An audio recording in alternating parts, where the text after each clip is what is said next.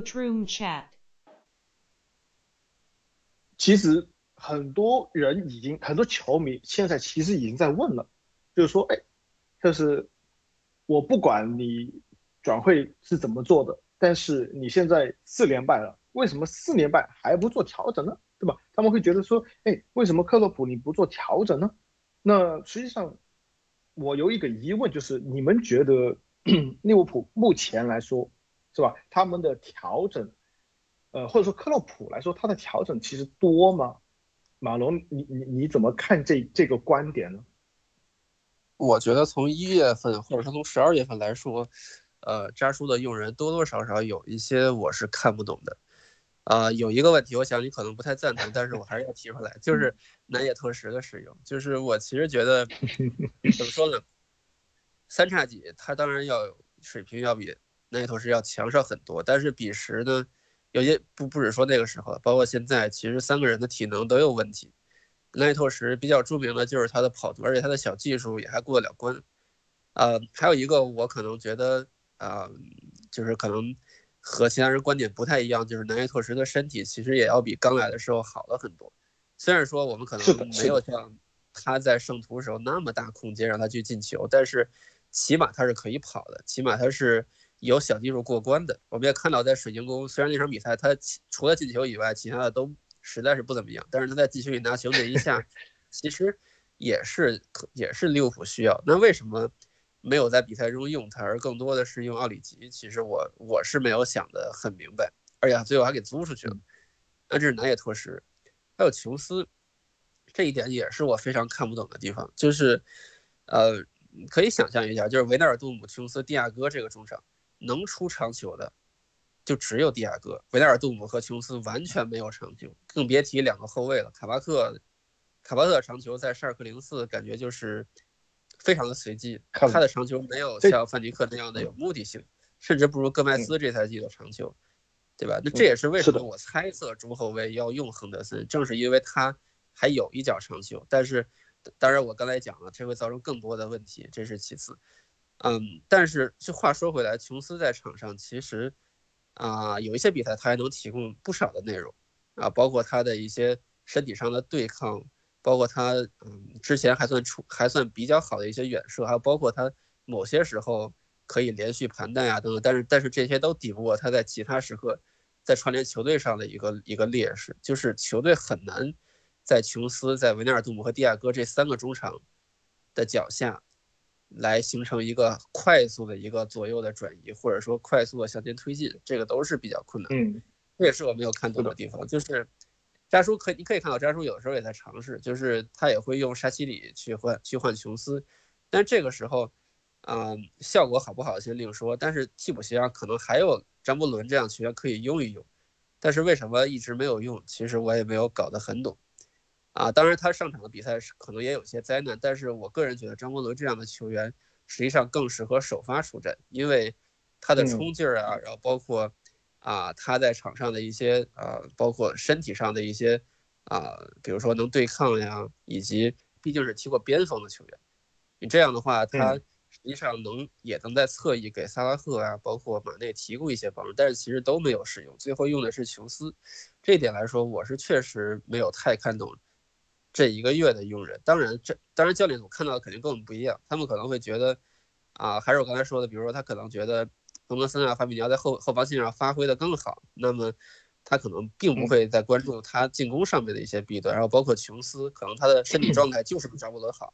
那可能就是会用琼斯，然后包括南野拓实，不知道他有没有什么语言上融入的问题啊等等，这些可能都是我们看不到的部分，但是基于我能看到的部分，我确实觉得这从十二月到现在，家叔是有一些保守的。嗯，是的，那嗯，其实其实就。反过来嘛，反过来我们回想一下，刚才微笑说的，呃，说的为什么要用琼斯呢？更多还是希望说保证一个中场以及后中后场的一个球运球的一个轮转。呃，我觉得这一点来说是我可以理解的，呃，为什么扎叔要这么用琼斯？但是，呃，现在来看的话，我是觉得效果并不算那么好。因为这一点，其实呃，我有我有一个朋友也提到过，说呃，其实温格也有提到过，说利物浦现在这三个中场是偏向于一个技术型的。那我的理解是，如果你既然用三个技术型的中场，那更多你应该要保证到球队的控球，以及以及以及球队的这个传控一定要跟得上。而这一场这几场来说，他并没有做到，起码没有做到这一点，可以让嗯球队整个。比如包括你有手转攻，包括你攻转手，这这几点都没有说转走走的很好。反过来，利物浦的很多优呃局面都是靠着边后卫或者说呃前场球员的个人能力的发挥。那我想问的是，阿笑，你觉得，嗯，如果克洛普，你就是假如你是克洛普，你会怎么做调整呢？嗯，其实我群里。最大的一个争议，这个我觉得还是回到，就是去年夏天引援这个问题吧。呃，嗯，这几个人就包括凯塔也好，法比那个沙奇里也好，奥里吉也好，米尔纳也好，他们就是利物浦那个呃最主要的一个轮换吧。其实过去利物浦打得好的时候，这些人说实在是功功不可没吧。每个人在我们的回忆里面都有他非常高光亮眼的时候，对吧？但其实从上个赛季开始，呃，这些人的出勤都是越来越不能保证。呃，这点来看，夏天几个问题吧。第一个，其实就讨论过很多次买中卫这个问题。其次，就这几个人，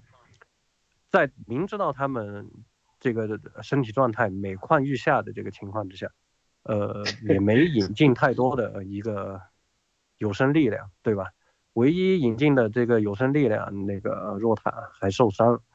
若塔来了之后，确实是一个很大的补充，但相对于以前来看，你看我们落后的时候，我们可以指望沙奇里上来，呃，给你带一波节奏，是吧？可以期待奥里吉锦鲤给你好运，对吧？也可以指望那个呃米尔纳。在需要怼人的时候顶上来踢一段是吧？但现在这几个人都没办法连续出场，凯塔那就更不用提了，这个人不是在受伤就是在受伤的路上。嗯，是，那整整个球队肯定是会存在问题，因为这个中后场重建的难度也是在于这一点，无论卡巴克还是亨德森、法比尼奥他打中呃位之后吧。你整个中场其实就像我刚才说的，就面临一个全部重建的一个过程，而且呃，可能大家对亨德森跟法比尼奥他们很熟悉，但是到了那个位置之后，他踢这个位置，嗯，在这个位置他也没有像过去那样出球，对吧？就比如说那个亨德森，他过去是很习惯往两个边路去转移球，对吧？就比如说法比尼奥，他是很习惯挑传这样那样。那他踢球的习惯也是一个方面，就比如说以前法比尼奥他有一些，呃，一脚球往前传，或者是那个往两个边后卫的奔跑的这个方向去斜传，对吧？这些东西他现在都用不到。呃，中卫他们目前来说更多的还是以安全球为主，所以他那个呃以前的一些默契，就原有球员之间的一些默契也被。打破了，重新来，呃，所以这一段的话确实踢得很难看，呃，那个结果也很差，所以这方面的话，我觉得可能最近利物浦是不是比赛比较相对来说密度没那么大，也是一个喘息的一个机会吧，呃，也希望那个我们本来的几个主要的轮换球员在之后的比赛里面能尽量把。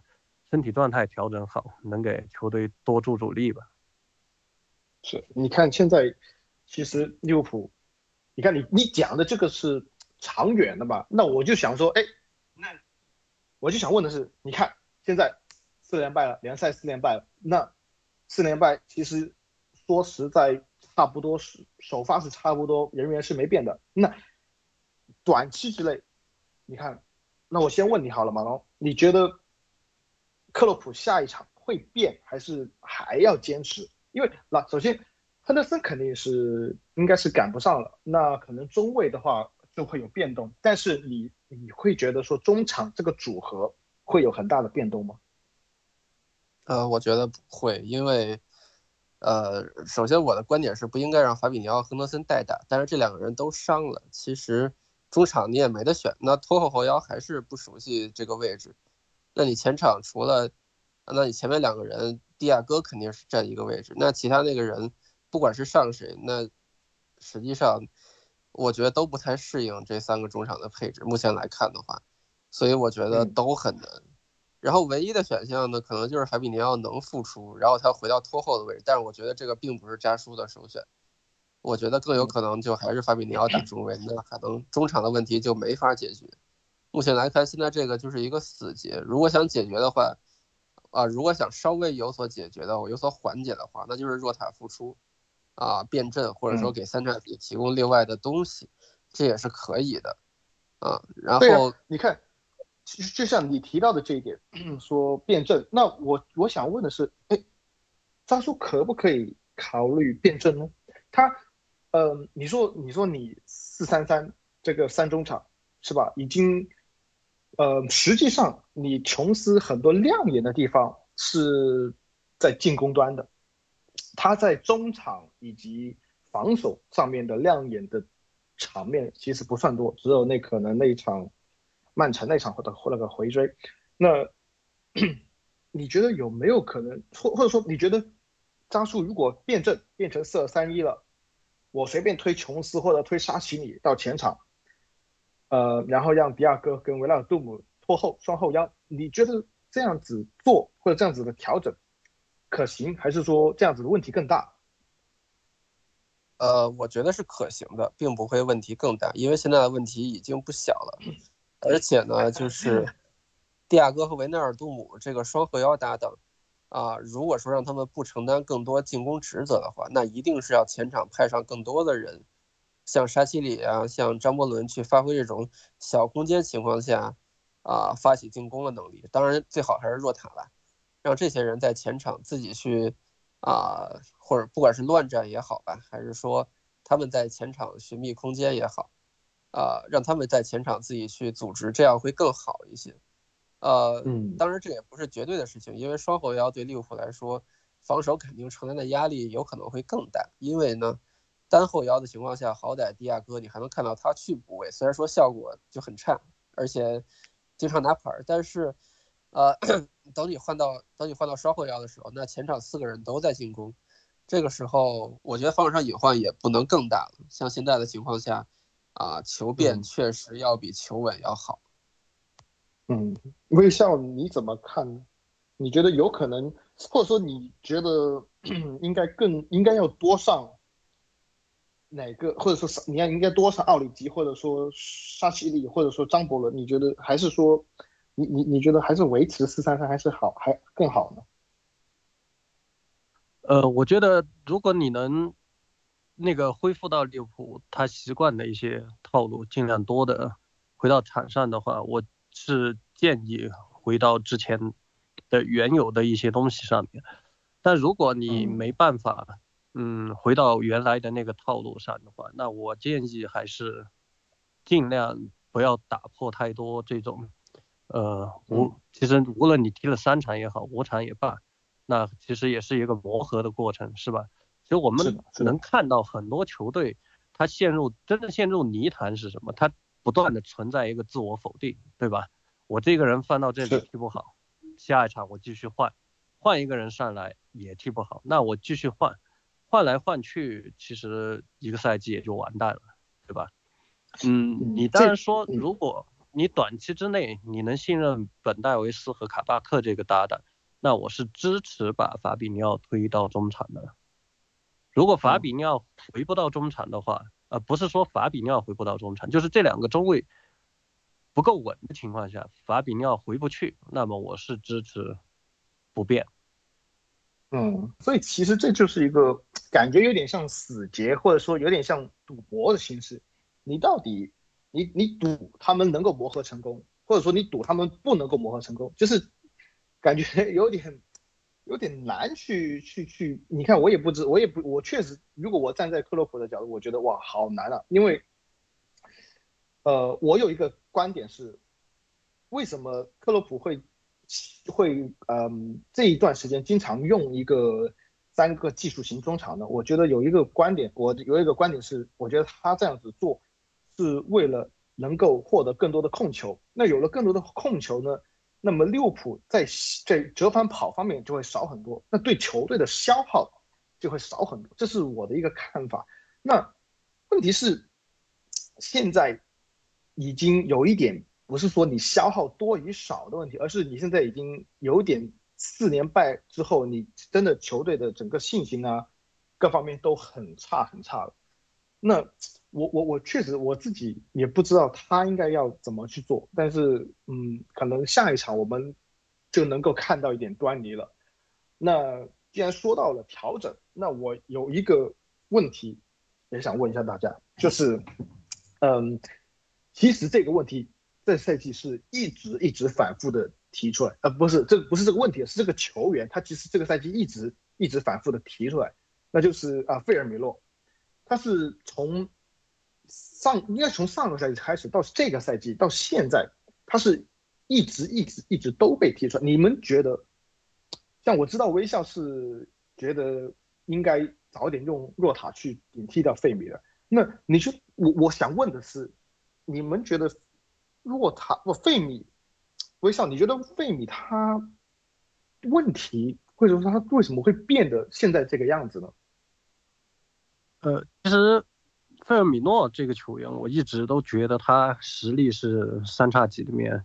相对弱的那一个。呃，就他，我觉得他在利物浦踢的最好的那一个赛季，其实踢的好的比赛也就十来场，呃，可能那个赛季进了。十五还是十八个球吧，一共对吧？但其实他的局限性非常非常大，就可能呃，他时不时会来一个花活，就像前个一两场他那个脚后跟那个做球，是的。但很多时候，呃，怎么说呢？就是利物浦为什么呃萨马踢得很费劲的一个点，就是呃费尔米诺这个点，他没办法给对方的中后卫施加很多的压力，或者是给。后腰施加很多的压力。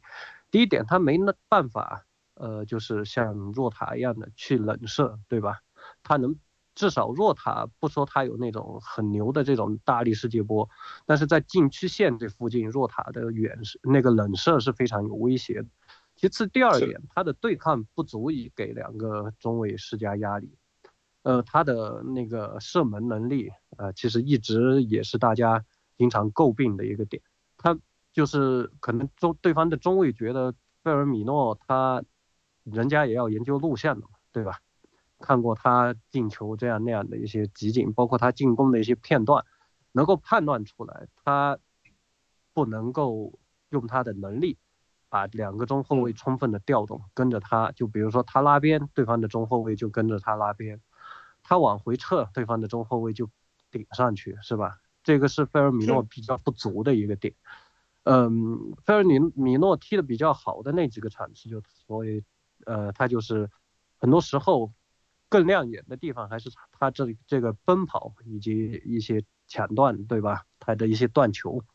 呃，是的。反而他那种进攻，你说真正大杀四方的这种比赛，其实非常非常的少。嗯，是的，等于说他其实已经现在已经带不走对面的中卫了。然后有点放在场上，当然呢，很多人那很多人也会说，哎，费尔米洛他关键它是亮点在于它能够串联两个大大腿，然后呢能够串联中场。那你对这个看法，你对这个说法，你有什么看法呢？呃，我觉得这个很明显不用看太多，就直接对标若塔就好。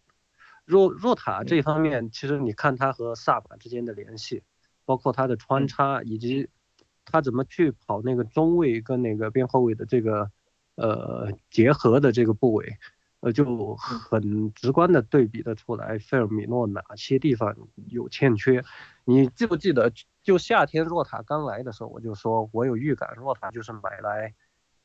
给那个费尔米诺竞争，甚至替代掉他的，对吧？后来我记得，呃是哪个随队记者也提到过一点。就是说，爱德华多早就看穿了一切，买弱塔就是 为了给费尔米诺增制造压力，对吧？其实我觉得球队对他的这个缺陷不是，呃，心里不是没有数，也针对性的买个弱塔，呃，所以这方面的来看的话，其实我觉得克洛普包括整个转会小组，他们对这方面是有充分的判断。嗯，对。那说到说完这个，我就想问一下马龙了，你觉得，你看，费尔米诺，嗯，包括利物浦的三个中场，实际上他们按道理来说已经形成了一个等于说一个小菱形的一个中场的一个结构了。那你觉得这几场来说，或者说这些这个赛季来说，你觉得费尔米诺他是应该换掉吗？还是说你觉得？还能再试试，还能再看看，还是还能在某个场合下还能用呢？呃，我觉得是应该换掉的。呃，一个比较大的问题就是利物浦现在其实不太需要串联啊，当然维纳尔杜姆要走了，这是另外一回事。但是 啊，无论是蒂亚戈，你还要放上来的琼斯，然后包括沙奇里，其实都能在啊整个中间场串联上做得很好，就是说他们的。短球其实还可以，他们可能比较差的，更多的是一个个人的突破，或者说或者长短球结合去拉开空间，这些都是非常差的。只有迪亚哥应该还可以。那菲比多能提供这些吗？我觉得他一个都提供不了，这个是一个比较严重的问题。当然了，我觉得他能提供的东西，比如说啊，比如说他的大范围跑动，比如说他的第一点的一个反抢，然后包括他时不时。啊，脚下能够串联，包括能做出精彩的球，这都是可以的。但是你说这些就无可替代吗？我觉得也不是。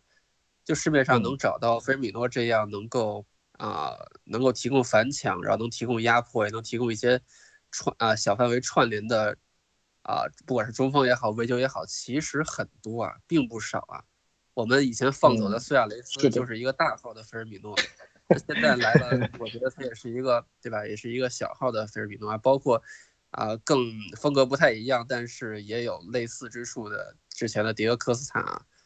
然后包括这次来的费米啊，这次来的若塔，其实都是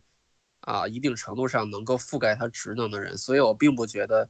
啊，换掉他是一个很难做出的决定。嗯，是的。好，那最后最后我就想问你一个问题，好不好？最后呢，我想问的是，利物浦现在，呃，你看，我我我我是往以后来想哈，因为维拉尔杜姆基本上这个赛季已经要走了，我觉得他应该这个赛季末他就要走了，应该谈不拢了。那在缺少了维拉尔杜姆以及下个赛季又老一岁的米尔纳之后，我我自己是总有一个担忧，是觉得说利物浦你现在中场。是吧？会不会有点太过缺乏 这种对抗的元素在了？你看你刚才提到的琼斯，提到的迪亚哥，提到的这个，呃，包括费米，包括沙奇米，包括若塔吧。你们说到中场的时候，哎，确实是有有一点串联，有一点技术，但是是不是怼人 以及对抗方面是挺缺乏的呢？你们觉得这个在，嗯？这个赛季，或者说这个在接下来的几个赛季，会成为一个很严重的问题吗？马龙，你先，你先说。呃，我觉得一定是一个很严重的问题，而且啊，在张伯伦和凯塔，然后包括沙奇里这三个伤员，可能都打不满三分之一比赛的情况下，可能会持续性的成为一个问题。因为啊，这三个人啊，先不说沙奇里，张伯伦和凯塔都是。啊，是一个身体比较强悍，另外一个是在缠斗方面做的比较好的，可能会让俱乐部觉得这方面不用太过担心。然后包括比尔纳应该还有一年合约，所以可能会让俱乐部觉得这方面不是那么急迫。但事实上确实是比较急迫的，就是利物浦的中场不能光过光做串联，他他还要在利物浦三叉戟。啊，不够体力不够好的情况下，要做好很多的工作，比如说无球跑，比如说像你说的去反抢、去做对抗。那这些现在其实只有亨德森、法比尼奥在做，而且这两个人又都去打中卫了。那其实如果我个人觉得，如果不清理伤员，下更大的决心清理伤员来换来换成啊更年轻、更有冲劲儿，然后脑子也更为出色的一些球员的话，我觉得这个问题将在啊未来成为一个比较严重的问题。就即使范戴克复出，可能都是一个比较严重的问题。嗯，你看，你看，其实这一点来说，嗯，微笑在反正在前些年就一直在呃说了，他就是一直在在在在，首先他也一经常微笑也经常在夸米尔纳，然后也在一直在向我们安利这个他托纳利跟这个意大利的这个巴雷纳，然后呢，那在你看来，其实利物浦是很缺乏这一类有对抗的一些中场的，那。嗯，按照现在的情况哈，像我刚才说的，杜姆、杜姆、米尔纳都走了，你觉得下赛季利物浦就是怎么办呢？呃，我觉得利物浦首先，呃，这个问题我不太确定，目前这个球队他有没有嗯那个上升到足够的高度，因为我们之前看到那个呃球队一些传闻，就说。维纳尔杜姆他的这个替身是那个比索马，对吧？哦，比索马他整个身体条件还是不错的。呃，包括很久之前也传过恩迪迪，对吧？呃，如果只从这两个传闻来看，应该球队对这个东西还是有一定的认识。呃，当然，像我那个上赛季，包括前一个赛季，为什么老在说希望恩东来到利物浦，就是。恩东贝莱其实他在那个利昂展现的的那个防守能力，包括他这个拿球的一个能力，呃，他是利物浦比较稀缺的。就迪亚哥来了之后，呃，我们也需要充分的考虑怎么给迪亚哥配一个保镖，对吧？呃，是的。就前面说到的一个问题就是，呃，迪亚哥虽然他的这个防守意愿包括积极性都非常的好，但他毕竟受制于身体条件。呃，那能不能至少吧？就是法比尼奥，你看下个赛季回到中场，那高球也不太需要那个迪亚哥太多的去呃顾及到。那利物浦怎么样？我觉得重点还是怎么样把那个呃法比尼奥和迪亚哥中间的这个相差的这个元素给它补全了。呃，我觉得这个元素。缺在哪里呢？其实，呃，说的直白一点，那就是一个年轻一点的米尔纳，嗯，就是要要什么都有点，但是更多偏向于屠夫啊的感觉。呃，米尔纳他也不是不能拿球，对吧？其实早一点都要有一点嘛，嗯，对，嗯，早一点在维那个米尔纳三十到三十二岁这一段，他还能自己。带球推进一下，然后那个两个边路起个球，对吧？但那时候他踢的更像那个，我说过更像一个边后卫或者是翼卫，对吧？其实反而他三十三到三十四之后，这个整个中场的意识要比那时候好很多。其实我想，呃，总结起来就是，呃，首先就回到我们很早之前讨论那个问题，就是迪亚哥他究竟定位他要放在哪里？如果法比尼奥回来，他放到那个呃右中场，就是我最早的那个设想。他在那个迪亚哥顶上去之后，他回到后腰，对吧？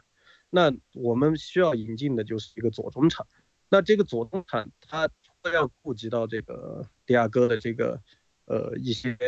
劣势之外，还要考虑到跟那个左路宾逊的一个兼容性。但如果你把迪亚哥定位到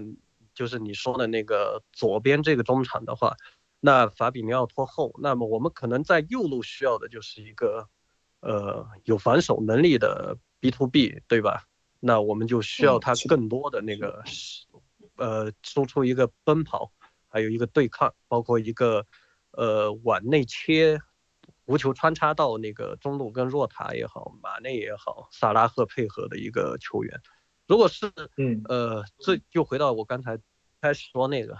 呃，如果是那个，呃，法比尼奥打这个右中场的话，其实他可以做到类似的一些事情。那么他在左边需要的就是，呃，给那个，呃，罗宾罗伯逊更多的一些那个，呃，反手端的一些保护。如果这样的话，其实也就是说，我们要把那个法比尼奥放到他这个右中场，一定程度的去解那个呃释放他的攻击力，因为法比尼奥最初他就是打那个右后卫全名的，他当时呃他当时在右后卫他的攻击力还是可以的，一方面他能带球下底。另外一方面，他也能内切打一脚射门，所以从这点来看，他有我们需要的这个右边中场的一些元素，尤其他还有身高，能回到后腰这个位置，对吧？但如果是就按照你说的，迪亚哥他打这个左中场的话，呃，那呃，法比奥是够用的。但是如果回到我之前的那个猜想的话，那我们左边这个中场可能就会更需要他一个。呃，防守能力吧，我是这样看。嗯嗯，其实也是大差不差了，看看看市场上面有什么更好的选择了。那对，也看我们对那个迪亚哥他这个最佳位置，就克洛普怎么看？但你说的这个，呃，考虑到这个市场上的这个人，就比如说迪亚哥，他本来就是拖后或者是那个左中场都能打吧，是吧？那市场上有什么样的人？我们能不能因为有了迪亚哥，那么我们对市场上的这个人的选择面更宽一点？这个也是，呃，爱德华多跟克洛普需要考虑的问题。是的，是的。那我觉得今天也是聊了挺多的分析了。那我觉得很多的很多我们今天没有办法解决的一些困惑，我相信我感觉在下一场看到首发的时候，会有进一步的一个。一个分一个一个一个依据吧，可能那我觉得今天这一期就就到这里吧。然后反正谢谢两位，然后今天也是我觉得是还是挺多料的，我觉得就分析的也是挺不错的，对吧？